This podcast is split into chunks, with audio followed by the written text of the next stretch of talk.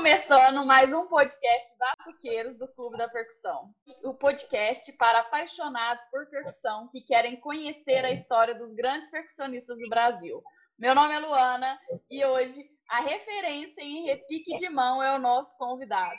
Músico desde os 12 anos, faz parte de várias escolas de samba e já tocou com artistas como Luiz Cláudio Picolé, Marquinhos Tentação, Ivo Meirelles, entre outros. E para fechar com chave de ouro, além de tocar, ele se aventurou em cantar e gravou um clipe com o Xande de Pilares. Seja bem-vindo, Thiago Testa! Alegria! E aí, madrinha, é... fala comigo. Conta pra gente quando e como a percussão entrou na sua vida. Entrou na minha vida com 11 anos de idade, né? A dona Maria, parecida minha mãe, ouvia muito disco Clara Nunes, Fundo de Quintal, Zeca Pagodinho. Não mais Fundo de Quintal, né? Quando eu escutava aquele pandeiro do Bira. E aquilo foi, né, envolvendo muito. E, e ela me deu um pandeiro, Taiso, na época. Né? Deu um pandeirinho, aquele pandeiro de, de criança. e aí comecei a tocar. É, comecei a tocar. E com 12 anos eu já estava viajando já né? tocando pandeiro. Só, foi só tudo muito rápido, né? Tudo muito rápido, tudo muito rápido. Só que naquela, naquela época a gente não tinha internet, né? A gente não tinha internet, não tinha nem telefone. Então era no disco vinil, na fita cassete, ouvido que o Bira fazia, né? o João Sensação fazia, que o Rufino fazia, entre outros, né? Totonho do Raça fazia. Né? A gente ficava ouvindo ali para poder aprimorar a batida, e fazer várias você, coisas. Você aprendeu tudo por, de ouvido? Ouvido, ouvido. Vou contar um segredo aqui. Eu nunca parei para estudar instrumento nenhum. Da sua família tem alguém músico? Não, ninguém. Que massa. Só eu. Só eu. Bom. E quais foram as suas maiores influências musicais lá no passado e no presente que você tem? Sem sombra de dúvidas, Fundo de Quintal. Não tem outro vira presidente, sereno, vira ali. Não tem outra, não tem outra referência para mim, né? Eles foram no começo de carreira. Eu lembro que eu tinha um disco que foi o primeiro ao vivo do Fundo Quintal, se eu não me engano, que estão de branco em pé. Aquele disco ali que, que foi minha alma total, né? Tipo, do Fundo Quintal. Então, o Fundo Quintal, sem sombra de dúvidas, foi a minha maior referência e é a minha maior referência. Seu nome já está muito associado ao repique de mão. Me conta aí, quando que começou esse caso de amor desse instrumento? Até porque não foi nem o instrumento que você iniciou, né? Repique de mão começou no samba sertanejo. Eu tocava pandeiro, aí tocando pandeiro, meu compadre charuto, meu compadre charuto falou, meu compadre, toca um repique aqui pra mim. Isso há, eu fui há 19 anos atrás. Toca um repique aqui. Aí comecei a tocar um repique. E comecei a fazer uma levada diferente. No mesmo dia, assim. Uma parada, os caras, caraca, aí tu tá. Aí daí pra frente eu fui fazendo, fazendo, fazendo, fazendo, fazendo, fazendo, fazendo. Aí foi motivo, foi muito rápido. Aí fui pro samba das cabeleireiras, né, nesse, nesse, nesse resumo todo. Depois pro Cabeça Branca e Terreiro de Crioulo. Aí depois daí, vem ver pro Rato, Renata Rocinha, vários, vários artistas. Né? E assim, de mão ele me leva para cara de lugares que a gente não imagina. Graças a ele, a gente está tá conquistando nosso espaço aí. E Testa, você já sentiu em algum momento que ter escolhido, principalmente o repique de mão, como o principal, a principal estrela, te fez perder algumas oportunidades? Ou que você ganha não. e isso é muito maior? É, a gente ganha, ganha mais. O repique de mão tá dando sequência tudo, né? E é interessante quando eu tocava na banda do Renato Rocinha, né, que é um cara que eu sou muito grato. Renato Rocinha é um cara que, esse cara aí, sou eternamente apaixonado por esse cara, como irmão, como amigo, que me deu, me dá várias oportunidades. E no show dele era muito engraçado. É, chegava em São Paulo, tinha aquela multidão para tirar foto com ele e sobrava tipo 50 pessoas, 100 pessoas para tirar foto comigo aquela buceta, de mão, eu ficava meio assustado com aquilo, né? E no começo da nossa, começo da minha tocada, não, era muito bem aceito, né? A gente teve que ir na garra, né? E na humildade mostrar o nosso talento, até as pessoas verem que a gente é de verdade. Mas foi muito difícil, entendeu? Porque a gente, é, eu, João Chiclete, o Coton, o Pedrinho, a gente tinha um estilo de tocar, mas não passando por cima do nosso mestre Pirani. Então, isso aí, no começo, foi meio bravo, mas hoje a galera vê que a gente também sabe fazer o antigo, sabe fazer o nosso lance, mas também sabe fazer o antigo, né? porque a gente traz fazer o nosso lance e tem que aprender o antigo primeiro. Então, é muito importante isso, também nessa história é, toda. É honrar as raízes, né? Isso, nunca deixar morrer. Então, a gente tem o nosso lance, tem, mas a gente não pode esquecer lá de trás, do mestre Mirani, que criou o instrumento, é o nosso pai, é o nosso rei do instrumento, de mão. Perfeito. Existe alguma indicação correta aí para escolher um repique de mão? Antigamente, gente tocava muito com o repique 10, né? Repique 10 é que ficou na moda. Hoje em dia, a indicação, o repique 11 é um dos melhores que tem aí. Porque ele te traz mais variações, é isso? É, as variações. Em termos de pele, o que, que você indica? É, tem pele transparente, né? Tem pele leitosa. Eu, particularmente, eu gosto da, da leitosa, branca.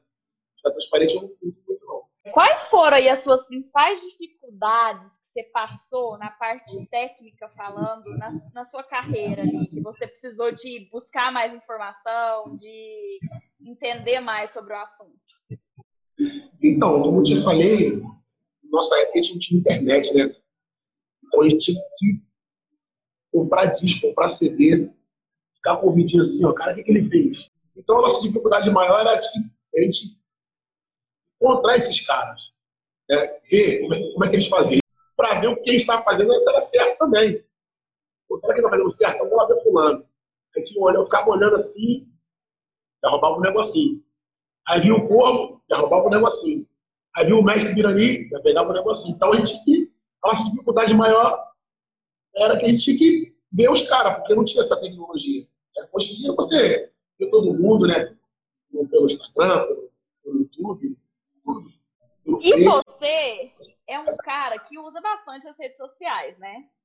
Me conta aí, o que, que você vê desse benefício e o que, que você acha que percussionistas estão perdendo a oportunidade de usar eles a favor? Pô, tá ajudando muito. Tá ajudando muito. Ainda mais o Instagram, que eu falo que é uma ferramenta muito, muito, individual e é bom para mostrar nosso trabalho. A gente tem que ter mais empenho, né? Ainda mais o cara que está começando a tocar, ter mais empenho divulgar o trabalho, não ter vergonha de divulgar o trabalho. É, muita gente me chama no direct perguntando, até pessoas ficam até abismadas que eu respondo. Eu respondo todo mundo, todo mundo que me chama no direct eu respondo. Então a internet hoje está a nosso favor. É só saber utilizar, é só saber usar ela legal. Né? Mas ela está a nosso favor, o músico, personista, o artista, em geral. É o que eu falo, né? É, a rede social, o Instagram, ele faz com que você não precise mais falar que você é bom. Você mostra que você é bom. É isso aí. A, internet hoje em dia está a nosso favor. É só saber trabalhar. E graças ao Renato da Rocinha, né, que ele ficou página há seis anos atrás, você não tem um Instagram. Ele, você não Thiago Teste, você não tem um Instagram. PC também falava debaixo de mim. PC, porra, irmão, que é isso, cara? E hoje, além de tocar percussão, você está indo aí para o mundo principal do palco. Como que isso começou? Como que você foi aí para esse mundo de virar o cantor, né? De conduzir tudo? E tudo começou mesmo no Cacique de Ramos que eu comecei a cantar e a galera começou a ver. Aí eu comecei a ser chamado para ser convidado em sete pagodes, entendeu? Aí entrei no Cabeça Branca, aí entrei no Terreiro de Crioulo, entendeu? Aí foi assim que a gente foi galgando. E na sua opinião, Beto, qual que é hoje um dos grandes desafios do percussionista hoje em dia? Ai, você, você pegou essa aí, você. O meu desafio é resgatar novos talentos. Quem merece estar. Porque eu não tive a oportunidade de, quando eu mais novo, e ah, chega aí, Então, o meu desafio hoje é resgatar a molecada que está aí, como já Pedrinho, Ângelo, tem uma molecada boa de Caxias na minha cidade que merece estar. Então, o meu desafio hoje em dia é juntar essa molecada e a gente fazer uma coisa só. Então, o desafio do percussionista é, é chance, né? o desafio do percussionista é oportunidade, trabalho. Esse é o desafio do percussionista. Entendi. E é, é, é, o que, na verdade, hoje o que você está, né, de certa forma, está tendo uma missão aí, é fazer o que você não, não fizeram por você, né? Lá atrás, é. como se diz. Foi difícil entrar no mundo onde você não tinha referência, onde você não era referência para ninguém, né? E você tinha que ir para a cidade do outro, tipo assim, em Caxias, ninguém é curtição de Caxias, né? Sou de Caxias, não de Caxias, Rio de Janeiro. Ninguém é para Caxias. A gente de Caxias para ser reconhecido em Caxias. Então, pô, lembra isso? Você sai da sua cidade para ser reconhecido, ir para outra cidade para ser reconhecido na sua cidade. Não existe. Então, a gente é para o cacique, é para a tia doca, para ser visto. Estamos no trabalhador para ser visto. Poxa, posso dar uma palhinha, meu irmão? Faz uma palhinha? Pode. O cara vem todo, pô, moleque bom, vamos lá, onde? Caxias. Pô, caramba. E assim, tipo, foi, né? Quais são as características que você busca nos músicos que você contrata para sua banda, que você traz para tocar com você? Primeiro, o cara tem que ter horário, né? Horário, né? humildade, né? sensibilidade.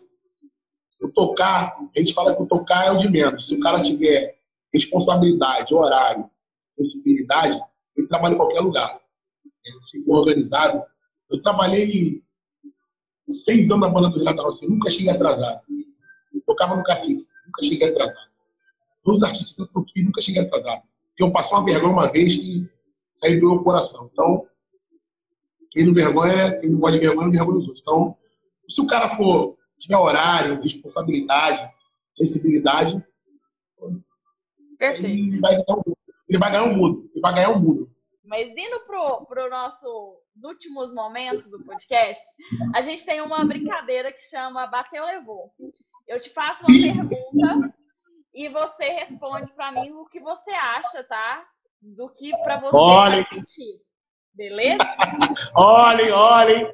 Qual que é o melhor instrumento de percussão para começar? Ah, eu vou jogar no repique, né? Jogando no repique, né? Vem, vem aqui, vem aqui no pai aqui. Pode vir, vem no repique, vem no repique. Melhor. Papai tem paciência, pode vir paciência, pode vir, pode vir. Qual que é o instrumento de percussão mais complexo para você? O pandeiro, cara. Qual o ritmo musical que você mais gosta de ouvir primeiro? Você é bravo, hein? Ah, olha o partido alto. Eu sou do partido, partido alto. Se você tivesse que escolher apenas um instrumento de percussão, qual seria? Oh. Agora, já que eu já tenho resposta, eu quero ela completa. Qual a medida, qual o material, alumínio, madeira, qual a pele? 11, 11 da golpe e pele feitosa. De madeira ou de alumínio? Alumínio. Existe algum artista ou alguma banda que você gostaria de tocar? Acho que o sonho de todo percussionista de, de samba é tocar no fundo hospital, né? Tudo o sonho de, de, todo mundo. Mas eu sou realizado porque eu toquei no cacique durante cinco anos. Então eu sou realizado. Mas é um sonho de percussionista de samba, de pagode, é tocar no hospital. E qual que é seu maior sonho, sua ambição aí no, no âmbito musical, seus próximos passos? O que, que você deseja lá para frente? Meu maior sonho? O maior sonho é viajar com a minha banda? Ser mais e mais reconhecido né? e poder ajudar meus companheiros de trabalho, né? de banda, de produção, e todo mundo trabalhar, a gente viajar o Brasil afora com a nossa arte. Esse é o meu maior sonho. Perfeito. E manda um recado aí para os batuqueiros que estão te ouvindo. Não desista dos seus sonhos, sempre na luta. Não é difícil, é difícil, mas não é impossível. Tá bom, rapaziada? Então, salve todos os batuqueiros do Brasil. Um beijo no coração de vocês. Tamo junto, gente. Tchau, tchau. Até mais.